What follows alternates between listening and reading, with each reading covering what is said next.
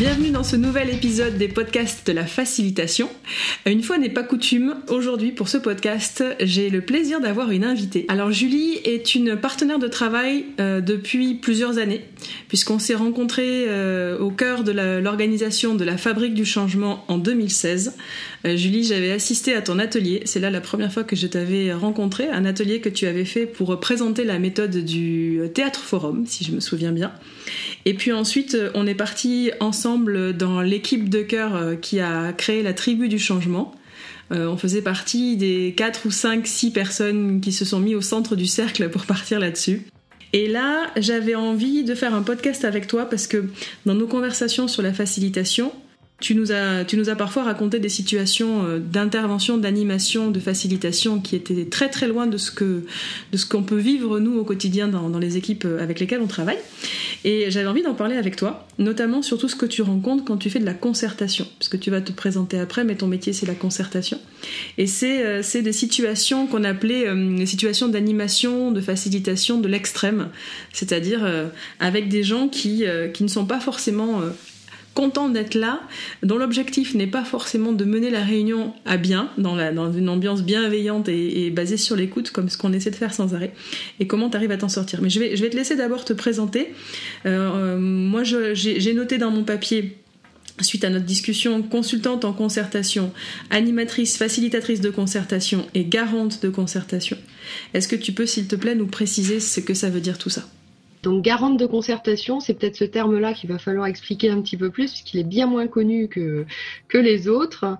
Euh, donc garant, en fait, euh, c'est un, rôle alors qui m'a été confié par la Commission nationale du débat public suite à tout un tas de, discussions, d'examens, de, de, MOOC à suivre en ligne, euh, voilà, pour se former. Et le rôle de garant, eh bien, c'est de veiller à ce que des concertations euh, se fassent dans les meilleures conditions possibles. C'est-à-dire que euh, les débats et les échanges vont avoir lieu, euh, qu'il va y avoir des objectifs de, discussion, de négociation. il y a une partie de médiation aussi. Alors sachant que le garant, lui, est avant tout un observateur, mais c'est un observateur très actif qui va prendre part notamment à tout ce qui est construction du processus avec euh, le maître d'ouvrage. Alors les maîtres d'ouvrage, ça peut être, euh, je sais pas, je vais en citer quelques-uns parmi les plus connus, hein, EDF, euh, e SNCF, des acteurs publics, voilà, qui vont avoir des projets souvent d'équipements assez lourds, qui vont avoir des impacts sur l'environnement. et c'est ça qui va déclencher le processus qui peut amener un maître d'ouvrage à être accompagné par un garant. Donc voilà, donc c'est un rôle un petit peu le policier de la concertation, si je dois résumer. Ok, super. Est-ce que tu peux, s'il te plaît, euh, nous repréciser la différence entre euh, concertation, participation, collaboration, pour qu'on sache vraiment à quel niveau se situent les rencontres que tu vas euh, animer ou, observer? Mhm. Alors là, on n'est pas uniquement dans la participation, euh, ce qu'on appelle participation, souvent c'est la participation citoyenne, donc on va avoir euh, des acteurs citoyens. Euh, là, dans ce processus de concertation, alors je vais, il y, a plusieurs types de concertation. On va peut-être se centrer sur ce qu'on appelle les concertations préalables, c'est-à-dire des concertations qui arrivent avant un projet, avant même que rien ne soit décidé. Voilà. Donc c'est très important ça parce que ça veut dire que pendant ces concertations, on va même remettre potentiellement en cause l'opportunité du projet, donc sa réalisation. Donc ça, c'est les concertations, on va dire, euh, sur lesquelles, euh, quand, quand, on parle de concertation d'extrême, c'est un petit peu à celle-là que je fais référence, euh, puisque ce sont des, des, concertations qui vont concerner des grands projets. Et là, le but, c'est pas de coproduire des, des idées. on n'a pas un objectif commun, en fait. Tous les acteurs sont différents. On a des, des institutionnels, on a des associations organisées, on a des citoyens classiques, on a des fédérations professionnelles. Donc la concertation, c'est vraiment euh, le regroupement euh, dans un but de débat de plusieurs types d'acteurs euh, pour évaluer collectivement l'opportunité d'un projet et éventuellement ses modalités de réalisation.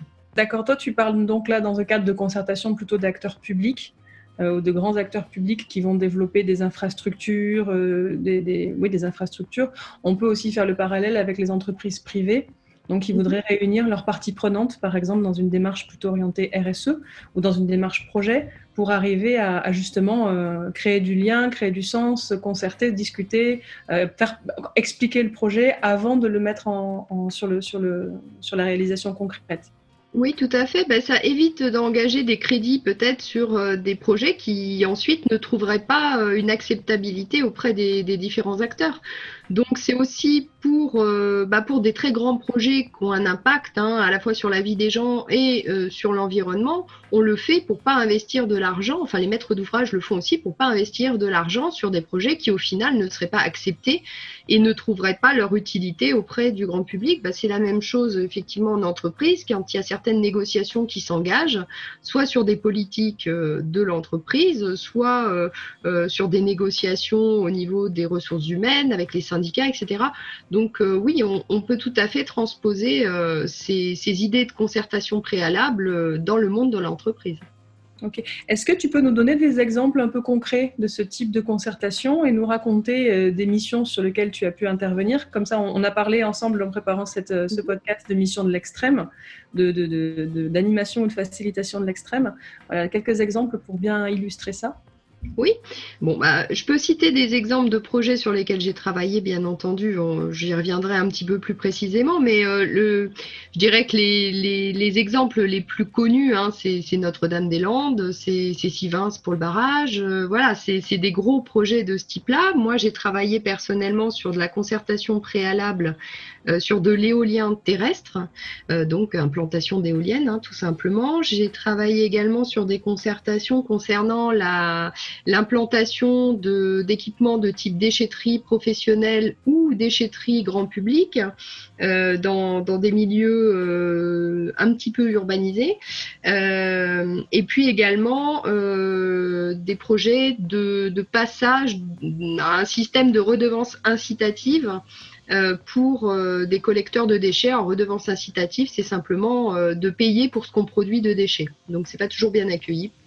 Donc tous ces projets-là que je viens de citer sont des projets sur lesquels, euh, dès le départ, avant même d'avoir commencé à concerter, au premier, euh, à la première information qui sort sur ce type de projet, en général, on a des grosses euh, oppositions. Et c'est là où on sait qu'on va rentrer dans, ces, concertations ou facilitations de l'extrême, parce qu'on sait que potentiellement, hein, là, les, projets que j'ai cités, il euh, faut savoir que c'est des, réunions à 300 personnes à peu près, à chaque fois. Donc on sait qu'on est dans une salle où on a 300 personnes avec 80% d'opposants. Donc comment faire pour que la réunion se passe bien avec un schéma de départ qui semble mal engagé et, alors, tu nous expliques comment tu fais, toi, en tant que, que facilitatrice ou que animatrice de concertation Comment tu fais pour que ça se passe bien? Alors déjà, il y a, un préalable, hein, c'est de connaître, de savoir où on met les pieds.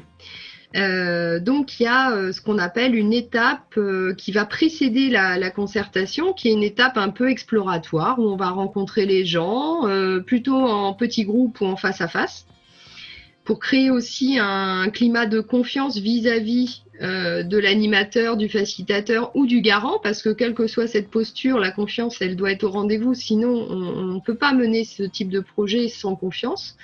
Donc euh, rencontrer les gens au préalable, leur expliquer clairement le rôle de chacun, bien se distinguer en tant que garant ou qu'animateur du maître d'ouvrage, parce que nous, les garants ou les facilitateurs, nous n'avons pas d'avis sur le projet. Et c'est très important cette euh, idée de neutralité on est d'autant plus légitime à animer ou à piloter, en tout cas, euh, le bon déroulé de la concertation, qu'on n'est pas impliqué dans l'issue de la concertation. Que le projet se fasse ou ne se fasse pas, c'est pas ça notre objectif. Nous, notre objectif, c'est que les gens discutent, émettent des arguments et qu'on puisse enrichir la connaissance du projet pour ensuite que le maître d'ouvrage prenne sa décision, je le fais ou je le fais pas. Euh, et dans quelles conditions? Donc euh, voilà, déjà des entretiens préalables pour connaître les gens, euh, connaître les enjeux, leurs intérêts, comprendre pourquoi ils sont opposés, parce que la plupart du temps, les, raisons sont les bonnes. Euh, ou en tout cas peuvent être tout à fait entendables. Même si, je le précise maintenant, c'est que ce type de projet, quand on parle de gros équipements notamment, font face à un phénomène assez connu qui est le NIMBY. Hein, c'est pas dans mon jardin. Voilà, on n'en veut pas à côté de chez soi. C'est un réflexe naturel. Hein. Euh, donc euh, c'est contre ça entre guillemets qu'il faut euh, faire de la concertation parce que ça va permettre d'identifier des vrais arguments qui peuvent, on va dire, aller dans le sens d'un projet à revoir. Donc bien étudier donc ce contexte avant de se lancer, créer de la confiance. Euh, et puis ensuite, eh bien, euh, c'est euh, se donner tous les moyens que ça se passe bien. ça va du choix de la salle et de sa configuration à un équipement technique que moi je recommande dans, le cas de, concertation ou de dialogue très tendu. C'est de mettre en place en fait de la vidéo, de l'enregistrement, de la traçabilité, d'inviter la presse, euh, c'est-à-dire que plus on va avoir de visibilité sur ce type d'événement et plus les gens vont se discipliner et respecter les règles de prise de parole qu'on aura établies au préalable. Donc, disposition de la salle également, eh bien oui, il y a un vrai enjeu de sécurité sur ce type de, concertation euh, ou de sujet très tendu. Euh, bah, il faut tout mettre en place pour qu'il n'y ait pas de, blessés. Euh, alors je dis ça euh, à bon escient, hein. on a eu plusieurs fois des menaces avant des concertations, des préfectures qui ne voulaient pas qu'on réunisse les acteurs tellement le contexte était tendu. Euh, voilà, donc euh, il faut, euh, dans certains cas, on a eu des cordons de, gendarmerie qui sont venus simplement assister à l'entrée des, participants à la réunion, histoire d'avoir un effet dissuasif. Hein, ils ne sont pas du tout intervenus, bien entendu. Mais bon, voilà, c'est toutes ces petites choses qu'il faut penser pour maîtriser le public et lui permettre de s'exprimer dans des conditions à la fois de sécurité et puis de, on essaye même d'avoir de la convivialité même dans ces réunions-là en proposant à la fin un petit verre. Hein. c'est voilà, aussi des choses qu'on peut imaginer pour euh, apaiser. Euh, puisque c'est ça le but. Hein. Le premier but, c'est que les gens soient apaisés, parce que dans ces projets, euh, il y a souvent beaucoup d'émotions euh, et c'est contre ça, entre guillemets, qu'on essaye d'aller un petit peu, c'est de faire retomber l'émotion pour passer à un mode plus euh, rationnel qui euh, constitue là une réflexion sur les arguments qui vont pour ou contre un projet.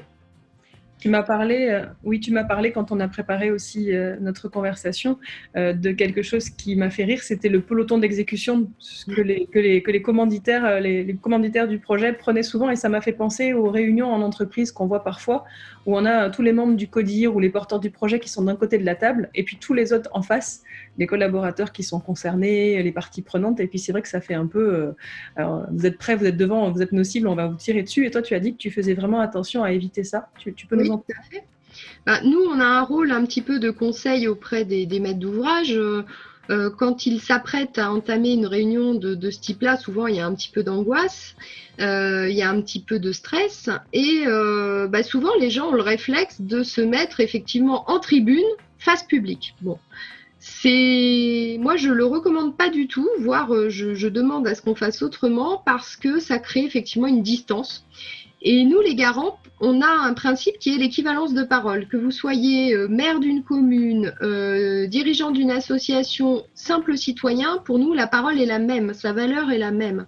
Donc, euh, on ne voit pas de raison légitime à ce que certains soient en tribune et n'en bougent pas, que d'autres soient dans la salle. voilà. Donc, on essaye de faire en sorte que tout le monde soit dans la salle. L'animateur ou le facilitateur est sur scène et c'est lui qui va appeler les uns et les autres à se présenter pour euh, voilà là on les fait monter en tribune. Mais il faut pas qu'il y ait ce côté euh, il y a une scène d'un côté avec des gens importants et puis euh, de l'autre côté une foule de gens qu'on considérerait moins bien. C'est très c'est très concret mais visuellement ça crée une distance et on essaye d'éviter ce, cette distance. Et effectivement, moi j'appelle ça le peloton d'exécution parce que c'est vrai que dans cette configuration-là, le public va tout de suite se mettre lui aussi en ordre de bataille et euh, on va avoir une ambiance euh, qui va être bien moins bonne que euh, si on, fait venir les gens au fur et à mesure et qu'on distribue la parole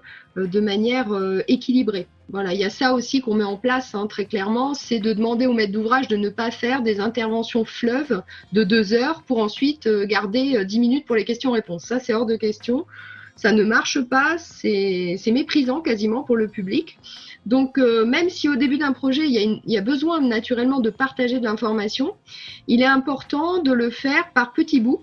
On peut le faire par euh, morceaux thématiques, hein, et ça, ça vaut aussi en entreprise. Hein. Si on a un grand projet à déployer, on peut le présenter le début du projet, euh, sa genèse, permettre aux gens de poser des questions, ensuite enchaîner sur une présentation courte, essayer de ne pas dépasser le quart d'heure de présentation en solo. Voilà pour distribuer la parole et pas donner au public l'impression euh, d'attendre, d'attendre, d'attendre, parce que là, ça fait un effet cocotte minute, hein, euh, où euh, au moment où on donne la parole au public, là, tout de suite, c'est agressif. Bien sûr, parce qu'ils attendent tous le moment où ils vont pouvoir s'exprimer, parce qu'en fait, c'est pour ça qu'ils ont été convoqués, entre guillemets, qu'ils ont été, pas convoqués, parce qu'ils sont plutôt pour toi volontaires, ils, sont, ils viennent là de leur plein gré, mais c'est pour ça qu'ils sont venus, en fait, c'est pour prendre la parole. Donc si on leur, euh, si on leur fait supporter le discours de celui qui s'oppose euh, par nature à eux, ça ne marche pas. Euh, donc tu dis, en fait, tu commences, tu commences la, réunion, enfin tu conseilles à tes maîtres d'ouvrage de faire des, interventions courtes quand c'est de l'information descendante.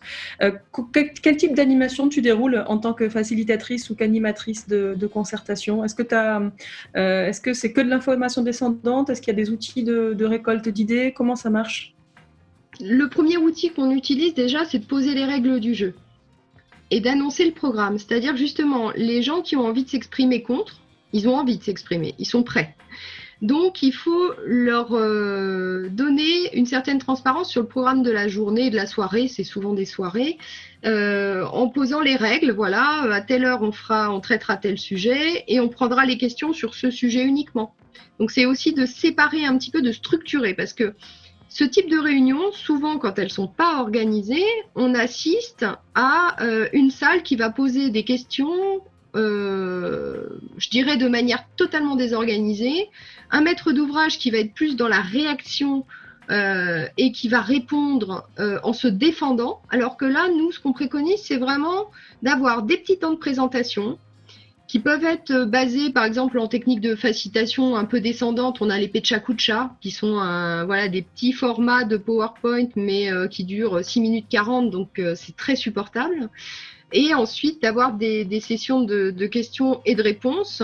Euh, on peut mettre en place aussi des dispositifs de type post-it qui circulent pour ceux qui n'osent pas prendre la parole euh, en public, dans des assemblées comme ça, ça peut être compliqué. Hein. Quand on est un peu timide, quand il y a 300 personnes énervées autour, on n'a pas forcément envie de prendre la parole. Donc on peut le faire par SMS, on peut le faire par post-it à l'oral, voilà, de multiplier les supports qui permettent aux uns et aux autres de, poser leurs questions. On peut faire des regroupements de questions comme on peut le faire euh, sur des groupes euh, plus restreints.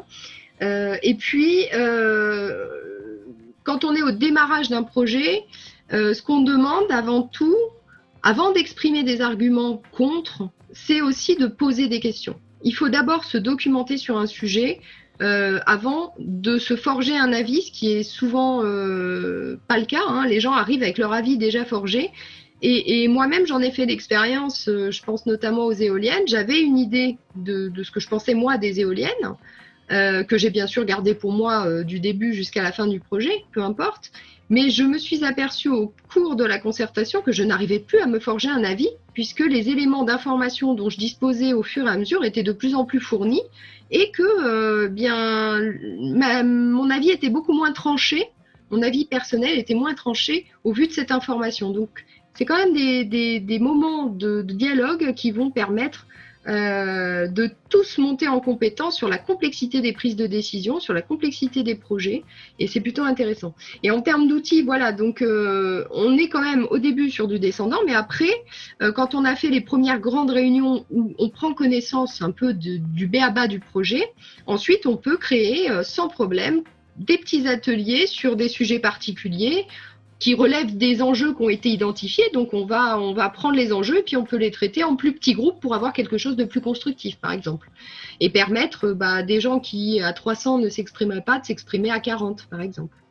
Mhm. Donc, euh, et dans ce type de réunion, là, on va être beaucoup plus sur de la facilitation, euh, on va dire plus classique, avec euh, une structure, des questionnements, des post-it, enfin voilà, tout l'arsenal de ce qu'on peut utiliser pour faire de la production. D'accord, donc si je comprends bien, les premières réunions sont très descendantes avec beaucoup de questions. Tu m'as donné, euh, tu m'as dit en préparant aussi que tu utilisais l'outil qui s'appelle la questionnement, où mhm. les gens posent beaucoup de questions comme ça, sans forcément avoir des réponses immédiatement, mais on, délivre des questions, questions, questions, pour vraiment faire le tour. Donc les premières réunions, c'est vraiment de l'information descendante et de la question, c'est la clarification quand on est en, séance de codev. Hein. Tout à fait. Euh, et ensuite, si on peut, on continue avec de la, plus de la, de la, de la collaboration à la limite pour aller travailler sur des points précis, récolter des idées, sur des réunions plus petites en fait qui réunissent tout le monde. C'est ça, parce que euh, dans les grandes réunions, les opposants sont très présents et assez virulents et essayent hein, de prendre le dessus sur, euh, sur les discussions.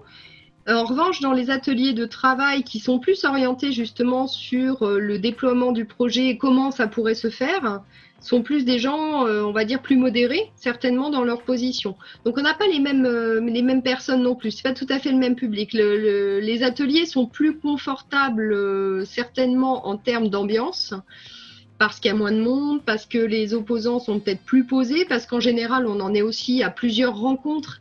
Et au fur et à mesure qu'on rencontre les gens dans ce type de réunion, on se rend compte qu'il y a peut-être une tendance à être un petit peu agressif pendant la réunion mais au moment où, euh, quelque part, ces, postures euh, un petit peu convenues s'arrêtent et que la caméra s'éteint et qu'on passe euh, justement au buffet, eh bien, des gens qui, quelques minutes avant, s'invectivaient, bah, sont en train de discuter tranquillement. Voilà, il y a aussi, voilà, il faut reconnaître aussi qu'on est dans des jeux d'acteurs et chacun défend sa position quand on est en séance. Mais euh, voilà, ça reste quand même. Euh, on, peut avoir des échanges et je pense que c'est très souhaitable d'ailleurs d'avoir ces temps de convivialité à la suite des réunions pour se voir en tant qu'être humain et plus uniquement en tant que euh, dirigeant de telle entreprise ou voilà.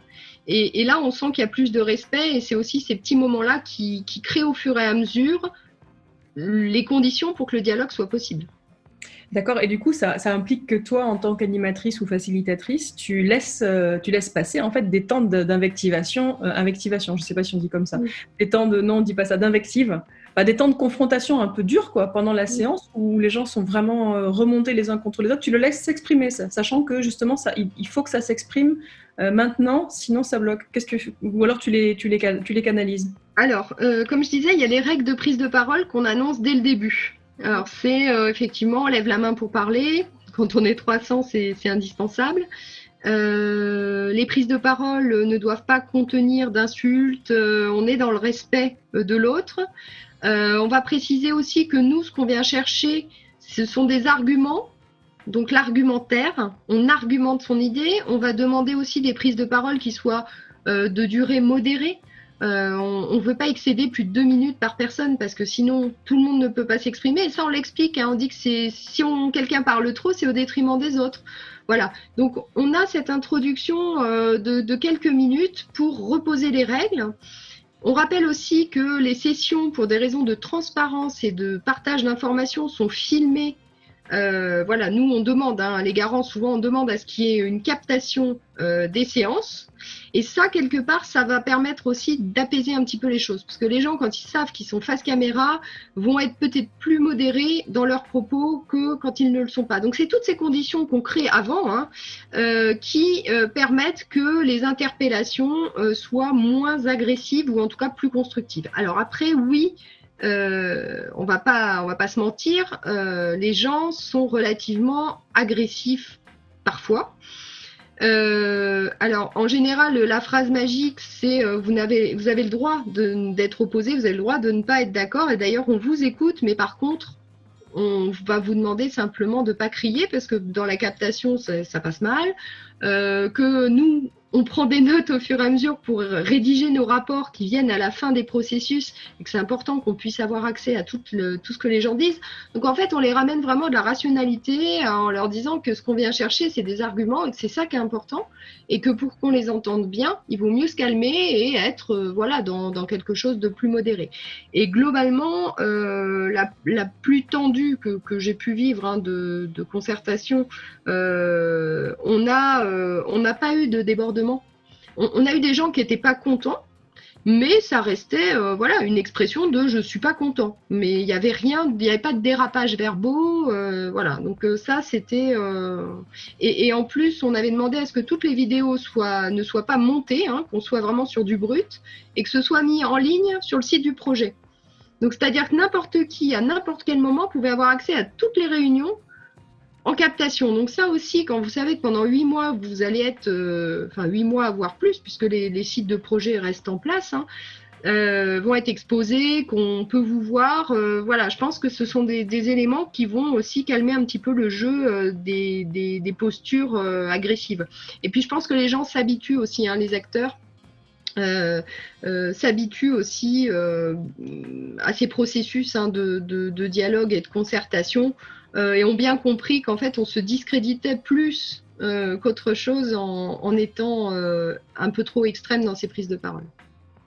D'accord, c'est quand même une, une posture pas tout à fait commune pour un maître d'ouvrage de cette transparence totale en fait, parce que s'il décide d'afficher toute la concertation, ça veut dire que euh, n'importe qui peut aller voir tout le projet, les enjeux. Enfin, comme tu disais que tu faisais, il y avait ce cadrage au début où tout était euh, tout était exposé justement. Euh, ça, ça nous fait penser, enfin moi ça me fait penser instantanément à des conversations que j'ai pu avoir avec des comités de direction qui veulent aller vers du collaboratif, qui veulent aller vers de l'intelligence collective et des ateliers. Puis quand tu leur dis ouais mais dans ces cas-là la transparence pour vous ça veut dire jusqu'où et te dire ah non non on peut pas tout dire euh, on peut pas tout montrer et, donc là c'est une sacrée posture que, vous leur demandez aussi est-ce que tu peux nous en dire plus? Oui, oui, oui. Alors, dans la limite évidemment de, la confidentialité de certains échanges que je peux avoir avec des maîtres d'ouvrage, mais euh, évidemment, euh, il est très. Nous aussi, c'est une négociation permanente pour conseiller. Hein. C'est nous, on est vraiment dans le. On conseille des choses aux maîtres d'ouvrage, ils les appliquent ou pas.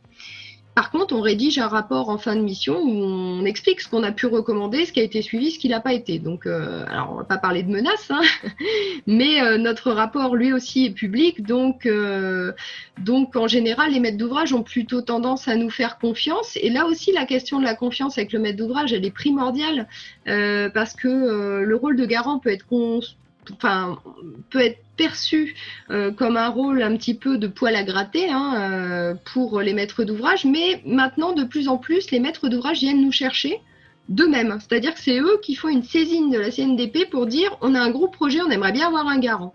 Voilà, par exemple. Donc ça, c'est plutôt positif. Ça veut dire qu'ils ont conscience que ça va pouvoir les aider. Après, dans les faits, euh, le début, c'est toujours très compliqué d'obtenir euh, la transparence totale. Par exemple, euh, sur des études euh, qui ont pu être menées, nous, on demande à ce que toutes les études qui ont été commandées par le maître d'ouvrage et payées par le maître d'ouvrage soient publiées.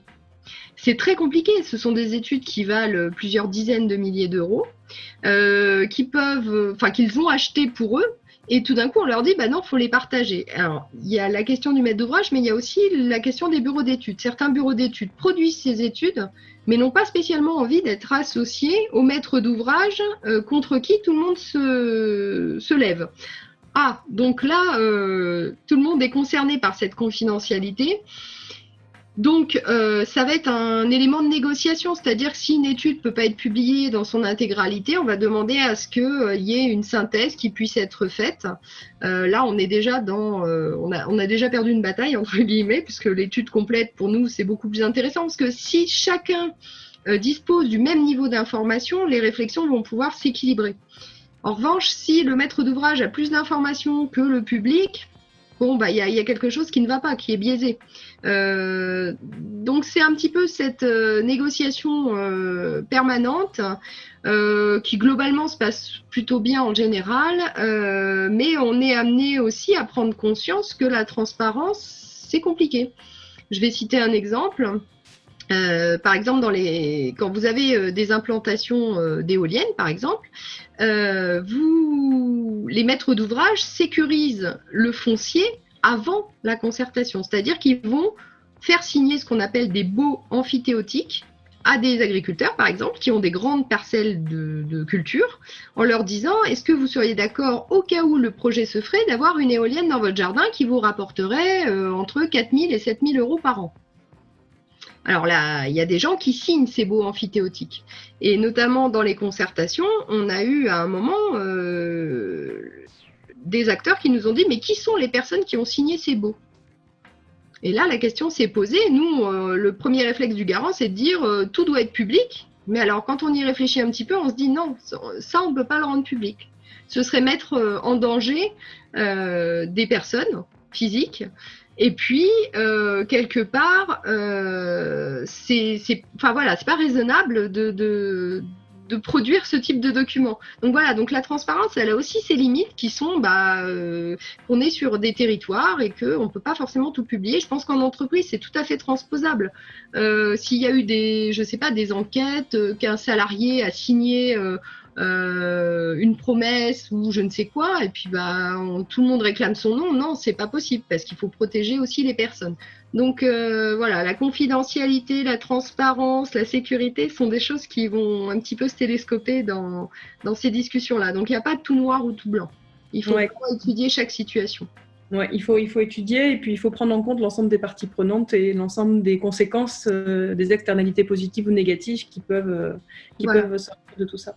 Euh, tu m'as dit aussi que cette transparence, on a utilisé l'expression ouvrir la boîte de Pandore, notamment sur la, difficulté du côté du maître d'ouvrage. Euh, c'est quelque chose qui m'a plu, ça, quand on en a parlé ensemble, parce qu'en fait, euh, le fait de montrer lors de ces séances les projets, ça permet de montrer aussi leur difficulté de mise en place. Ça veut dire euh, tout, ce que, le, comité de direction dans une entreprise ou le maître d'ouvrage dans un projet, le porteur du projet, en fait, tout ce qu'il a, qu'il a à prendre en considération quand il fait son, projet. Et ça, c'est quelque chose qui m'intéresse parce que ça permet aussi euh, de mettre euh, sur un peu, pas un pied d'égalité, mais de, voilà, de, de montrer qu'il n'y a pas que les aspects négatifs et l'impact du projet sur les collaborateurs et les parties prenantes qui, qui comptent en fait. il y a aussi euh, bah, du côté du, porteur de projet, des années de préparation, des tonnes d'études réalisées, des gens qui sont investis dans les projets, qui mettent de l'émotion aussi, hein, parce qu'ils portent ça à bout de bras. Et que pour moi, ça, remet un peu d'humanité des deux côtés, en fait. Ça permet Oui, tout à fait. Et, je peux en témoigner, puisque euh, sur, euh, sur ces concertations, la plupart du temps, il y a des liens forts qui se sont créés humainement hein, entre les maîtres d'ouvrage et les opposants même si ça partait, on va dire, de manière un peu biaisée, euh, puisqu'il y avait des différences de, posture de base, euh, eh bien, on, a pu voir des, opposants reconnaître la difficulté euh, de mener de tels projets, la difficulté des prises de décision, la complexité en fait de tous les paramètres dont on doit tenir compte. Et je pense qu'on est aussi euh, en France que ce soit dans les entreprises ou sur les territoires sur euh, euh, souvent des décisions qui sont prises sans explication euh, on n'est pas transparent effectivement sur tout, le process qui a mené à cette décision. Et du coup c'est des décisions que des fois on comprend pas. Je pense que là d'ailleurs euh, on, est en pleine crise du Covid-19, il y a des décisions qui sont prises, je suis pas sûre qu'on les comprenne, mais euh, moi je pars du principe qu'on n'a pas forcément tous les éléments pour savoir si oui ou non elles sont bonnes, pas bonnes, est-ce qu'on peut juger, je n'en suis pas sûre. Moi je vous dis je suis vraiment revenue sur, sur certaines certitudes quand j'ai découvert justement cette complexité de, des projets, euh, j'ai appris des milliards de choses sur euh, qui sont techniques ou qui concernent l'environnement. Et, je pense que chaque projet a, sa complexité et prendre le temps de partager euh, cette complexité à plusieurs, de mettre en œuvre l'intelligence collective, même si on n'est pas tous d'accord, c'est une vraie richesse. Et ça, même si euh, les projets sont tendus, même si les échanges euh, sont, tendus, eh bien, euh, je pense que chacun est capable de reconnaître l'enrichissement intellectuel que ça représente que d'échanger et de partager l'information. Complètement, tu m'as, dit aussi quand on a préparé ce travail que l'important pour toi, c'était pas tant le résultat de la concertation, entre guillemets bien sûr parce que ça compte, mais aussi d'instaurer juste le dialogue en fait. Le mm. dialogue et l'écoute, que chacun puisse connaître l'autre, euh, découvrir quelles sont ses contraintes, quelle est sa situation, tu vois, dans, dans les deux cas. Et ça, ça m'a, ça m'a vraiment intéressé parce que nous, facilitateurs, on est souvent euh, focalisés sur l'objectif final qui se matérialise souvent sous forme d'un rendu. Euh, une feuille de route, une vision, euh, une liste des pour et des contre, des problèmes, etc. Donc on, vise la, voilà, le, rendu. Alors que, euh, en fait, toute une partie du processus, c'est aussi créer la relation et créer le dialogue, et qu'à partir de là, on peut bâtir plein de choses encore. On en, parlait il n'y a pas très longtemps, je, refais le lien, je ne sais pas pourquoi, mais avec le co-développement, où le but c'est euh, la progression des pairs, formation entre pairs, hein, c'est un but pédagogique, mais où le deuxième but, et qui est peut-être à, pied d'égalité, c'est aussi euh, les relations interpersonnelles, mieux se connaître, mieux se comprendre, euh, et, l'ambiance, voilà, le côté on est ensemble pour ça, on se parle, on s'écoute. Oui, oui, oui. Et puis il y a même, euh, j'irai même plus loin, c'est-à-dire que euh, certains citoyens qui, euh, voyant arriver un équipement, que ce soit voilà un barrage, une route, une voie de chemin de fer, peu importe, vont s'opposer fortement. tout d'un coup, ils vont avoir accès à l'information, ils vont aller à des réunions publiques, ils vont discuter ce sujet-là et s'apercevoir que c'est une question qui est politique, qui est territoriale, ils vont s'apercevoir que euh, ce fameux SCOT ou ce PLU dont on leur parle depuis je ne sais combien d'années, où on les invite à aller aux réunions, euh, mais où ils ne vont pas parce qu'ils ne sont pas intéressés par ce SCOT ou ce PLU, eh bien c'était l'outil qui leur permettrait potentiellement d'éviter les éoliennes ou la route ou euh, le chemin de fer. Et là, donc, en fait, on fait prendre conscience aussi aux citoyens de ce que sont ces fameuses politiques publiques auxquelles finalement personne ne comprend pas toujours tout, hein. c'est pas, pas très limpide hein, euh, en France. Euh, et donc, ça peut intéresser aussi les citoyens la chose publique. Et je pense qu'en entreprise, c'est un petit peu pareil. Euh, on peut avoir une, posture clientéliste vis-à-vis de sa direction en se disant bon bah eux ils décident et nous on fait.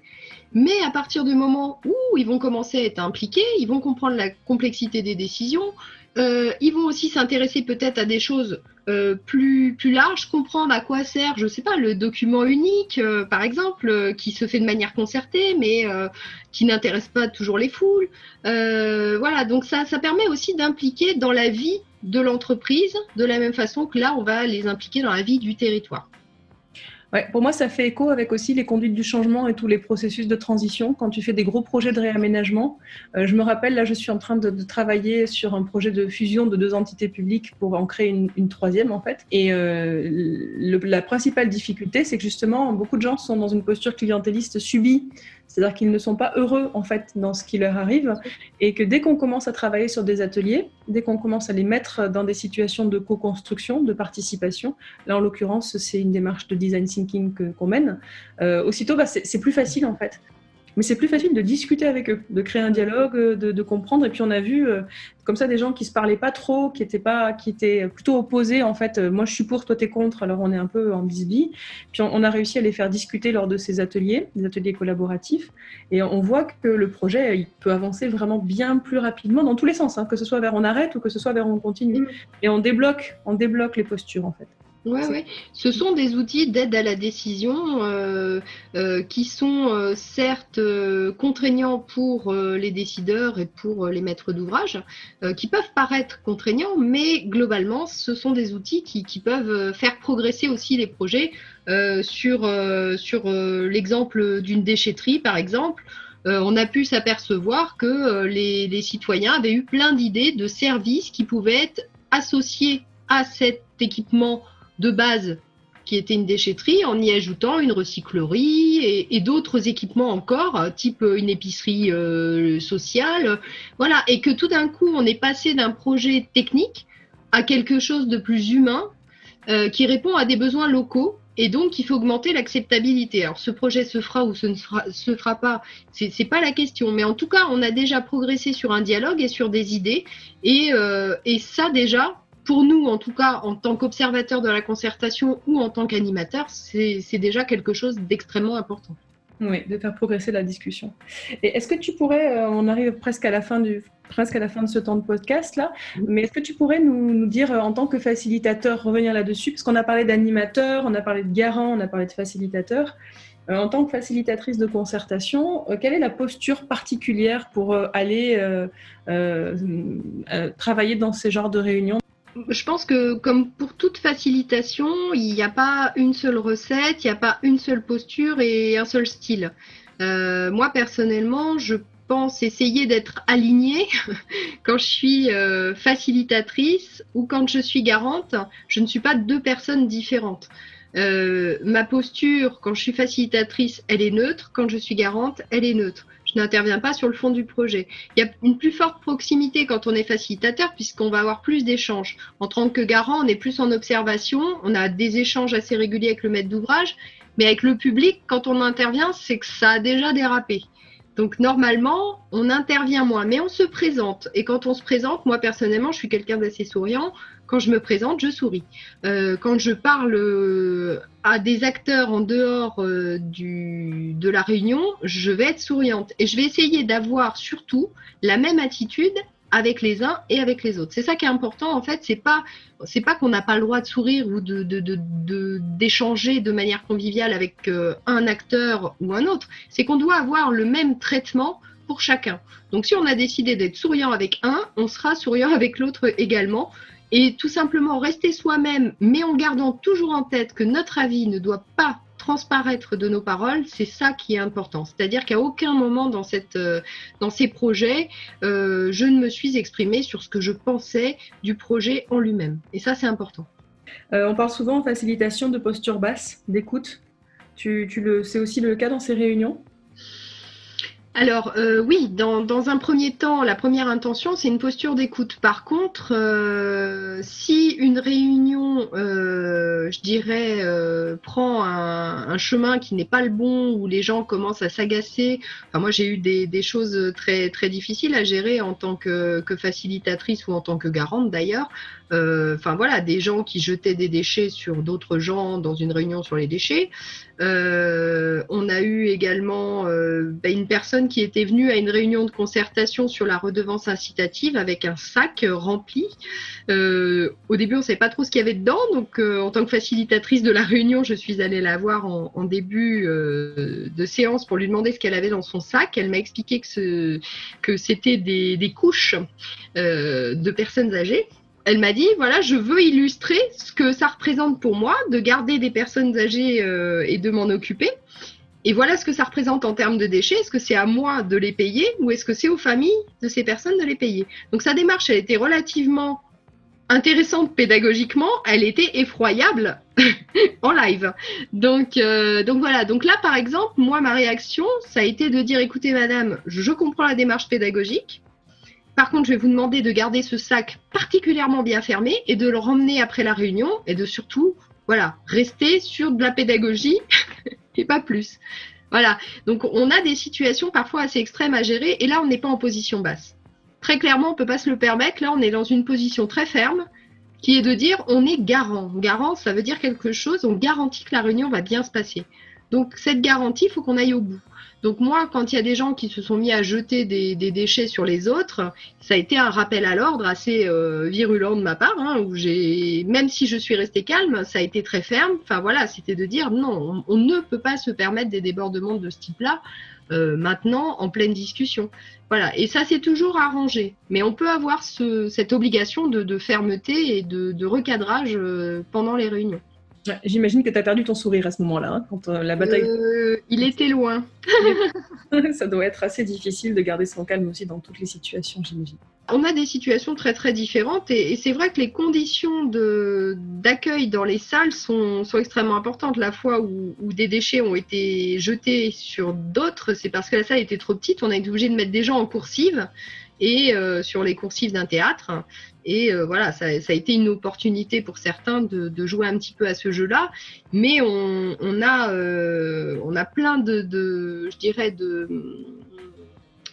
de cas comme ça, de, salles mal aménagées où on peut avoir des risques très graves, hein, euh, notamment en termes de sécurité. Euh, d'ailleurs, euh, Karine, on l'a vécu hein, quand on a des, des, des, rassemblements à plus de 300 personnes, on, est obligé d'attacher les chaises, par exemple. Je m'en rappelle très bien. Il a fallu attacher 300 chaises. très très bien. Voilà, donc là typiquement, sur une réunion qui se passe bien, bon, on va se dire que c'est peut-être un petit peu excessif comme précaution. Sur des réunions extrêmement tendues, euh, personnellement, moi, j'étais de ceux qui disaient on va les attacher des chaises, il faut les attacher. Voilà, pour la sécurité de tout le monde. de tout le monde, il faut tout anticiper. Ouais, je comprends. Euh, on arrive au terme du podcast. Julie, tu m'as raconté plein de situations qui sont euh, vraiment, euh, vraiment passionnantes et en termes de, de, pédagogie pour la posture du facilitateur, je trouve ça super parce qu'on arrive bien à se transposer, je trouve aussi dans l'univers des, organisations, publiques ou privées. Moi, j'imagine très bien un grand projet de changement porté par un comité de direction ou un projet d'informatique porté par la DSI face, au reste, face au reste du monde, la DSI face au reste du monde. Est-ce que tu pourrais conclure en nous racontant quelque chose euh, de bien, tu vois, un superbe souvenir que tu aurais gardé de ces, de ces réunions-là Les bons souvenirs qu'on peut avoir, c'est effectivement ces suites de réunions euh, extrêmement tendues où finalement bah, les gens, euh, tout d'un coup, rangent leurs armes. et, vont trinquer ensemble. Alors, c'est pas forcément, je dirais, du, du, copinage, mais où on sent qu'on revient à notre position d'humain et que euh, il est 22 heures, on est tous fatigués et on a juste envie de passer un bon moment enfin. Et, euh, et ça, moi, ces moments-là, je les, je les trouve particulièrement intéressants parce que euh, on voit les vraies personnes telles qu'elles sont et pas telles qu'elles se présentent en réunion avec leur jeu de posture, qui, vont dans le sens de leurs intérêts. Mais euh, du coup, ouais, moi, les bons moments, c'est ceux-là.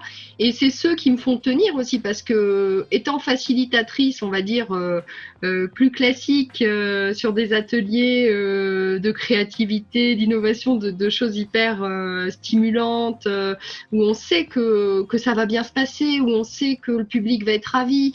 Voilà, quand on passe sur ces réunions-là, c'est parfois très dur parce qu'on se dit mais pourquoi je fais ça? Alors pourquoi on fait ça? Bah Parce qu'on y croit, on croit à la concertation, on croit au dialogue, on croit à l'intelligence collective. Ce, sourire qu'on peut récupérer euh, en fin de réunion, c'est ça qui, qui fait tenir et c'est ça le bon souvenir. Ouais, et bah écoute, ce sera le mot de la fin. Alors, on va rester sur le sourire. On a parlé de transparence de convivialité, on a parlé euh, de confiance, on finit avec le sourire. Alors au milieu, il y a eu des sacs poubelles pleins de couches, euh, il y a eu des forces de l'ordre qui étaient présentes, il y a eu des chaises balancées par les fenêtres et des déchets envoyés sur, euh, sur les autres du haut des coursives. Voilà, c'est un tout, on le prend. Et puis, je te remercie, Julie. Pour, pour cet échange super intéressant. Oui, tu veux ajouter un... Ben, moi, je voulais vous remercier, la facilitation voilà, de, de l'invitation. et puis, c'est un plaisir de pouvoir parler de tout ça. Donc, un grand merci. À bientôt. Au revoir.